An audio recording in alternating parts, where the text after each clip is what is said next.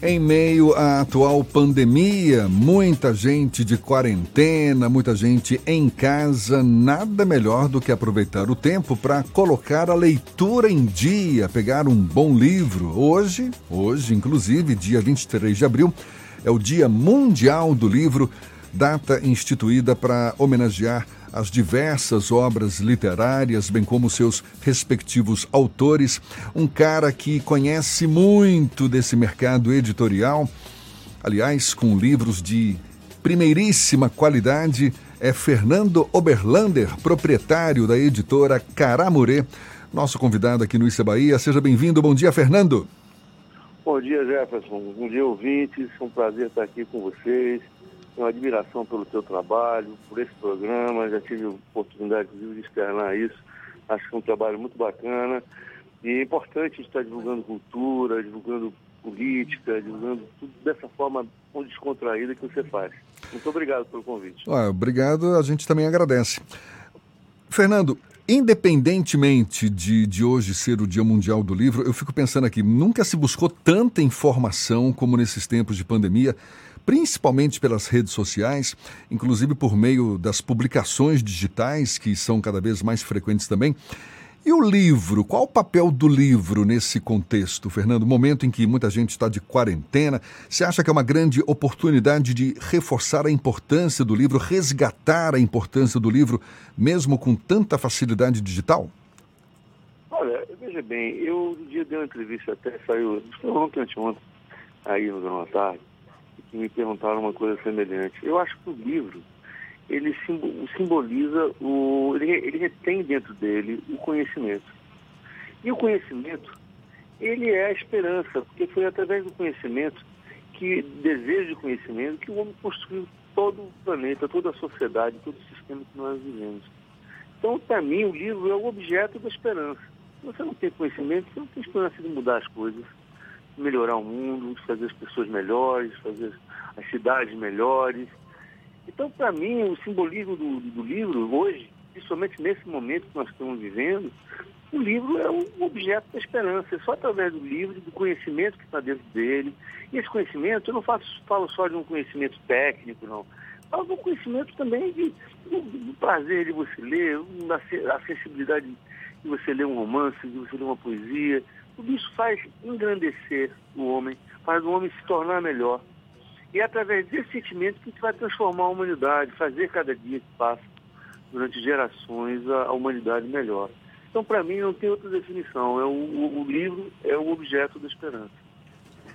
Para além dos leitores, esse momento de reflexão também pode contribuir para novos escritores. Você, como dono de editora que trabalha nesse mercado, qual a dica que você dá para quem está aproveitando esse momento para rascunhar alguma coisa?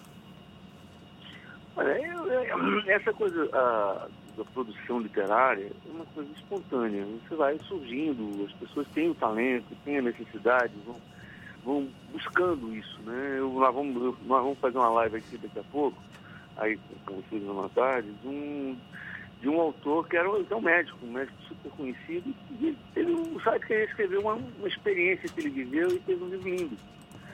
Mas essa, essa, essa, essa necessidade surge no pessoal de cada um dos autores, da necessidade que cada um tem de, de se expressar. Agora é óbvio que se você está vivendo um momento que nós estamos vivendo, um momento de reflexão, de transformação, que naturalmente o, sentimento criativo das pessoas vai aflorar e vão surgir novos escritores. Né? É, isso dizer, vão, vão surgir novos textos, novos livros. Agora, daí você publicar é um outro processo, porque esse processo aí tem a questão do mercado, tem a questão, do, enfim, é, tem um processo natural de, de, de, de, como isso vai chegar à sociedade. Mas é, é, é assim, quase que imediato, que um momento de tanta reflexão vai gerar bons frutos, não tenho dúvida. Você vai estar falando logo mais com Jadelson Andrade, não é isso? Live. Jadelson Andrade, médico cardiologista, ele foi o médico Jorge Amado. Ele fala, faz o livro dele, o primeiro livro dele com de ficção, de, de ficção não, mas de crônicas, né? Uhum. Ele fala, fala sobre a amizade que ele teve com o Jorge Amado, o processo todo da amizade. Ele que foi foi longo, ele acompanhou os Ramos desde o primeiro acidente vascular dele até o falecimento. Então ele conta toda essa história e só se tornaram amigos, teve uma relação muito bacana. E o livro conta essas histórias. É um livro lindo, um livro que já é campeão de vendas, vendeu, que foi lançamos em São Paulo, estamos aqui, um livro muito, muito bacana. Legal, é a estreia dele, né? No, estreia dele no mercado literário. Fernando, uma pergunta que talvez você não gosta de responder, mas a gente está aí sendo, é, é, digamos, bombardeado no bom e no mau sentido por cada vez mais tecnologias digitais. Qual o futuro do livro que você vislumbra? Eu não falo aqui a médio e nem a curto prazo, mas a longuíssimo prazo. Você acha que o livro está fadado a desaparecer? De jeito nenhum. Eu acho que essa coisa do livro digital, essa coisa da, da, da relação das pessoas com a informação que está na internet, são coisas, é, vamos dizer assim, diferentes. Entendeu? É como se você imaginasse lá no, a gente, se fosse uma certa época, logo quando a televisão surgiu, a gente não estaria nem conversando aqui, porque o povo disse que a televisão ia acabar com o rádio. Então, são coisas diferentes. Que a televisão ia acabar com o rádio, que a internet ia acabar com o rádio e com a TV, e não acabou nada, é, né? Não, não acabou nada, e não vai acabar, porque o que acontece é o seguinte, o livro físico, ele é um livro por prazer. Quem compra o livro físico é porque quer ter o prazer de ler. Tem um romantismo, né, de você estar tá ali. Eu, eu falo por mim, eu prefiro muito mais ler um livro. Com esse objeto, entendeu? Que é uma coisa quase que tátil, entendeu? Agora, não vejo por que você ter livro didático, livro didático, não paradidático, que é de literatura, o livro didático. O livro didático, sendo livro é, digital, por que você precisa ter o livro didático digital? Se você renova ele todo ano, é muito mais barato, muito mais, é, tem muito mais um conceito ambiental, que você não, não, não, não, é mesmo, não fazer, não cortar árvores, não, enfim. O livro jurídico é uma coisa que atualiza, é um livro caríssimo, um livro, são livros enormes, caríssimos. Você compra o livro um dia, no outro dia surge uma outra lei, está desatualizado. Então, não vejo por que você ter um livro é, físico, em papel, desse tipo de livro de consulta. Mas mesmo para os livros paradidáticos, você não acha que é uma tendência cada vez maior de migrarem também para o, o, formato digital? Não, você sabe por quê que não? Porque o, o livro paradidático é um livro de literatura.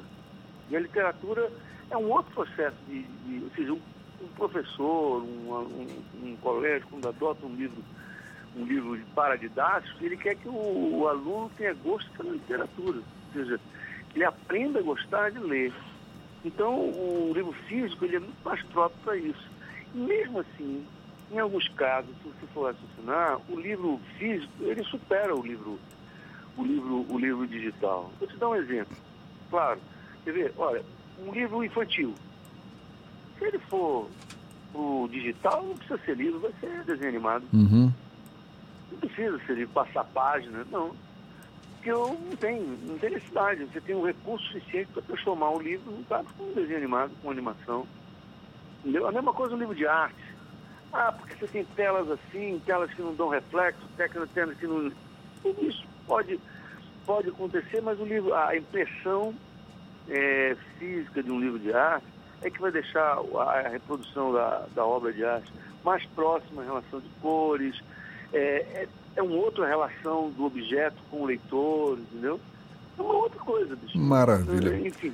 Fernando, parabéns para você pela passagem do Dia Mundial do Livro, você que abre espaço aí para tantos autores, tantos literatos, muito legal.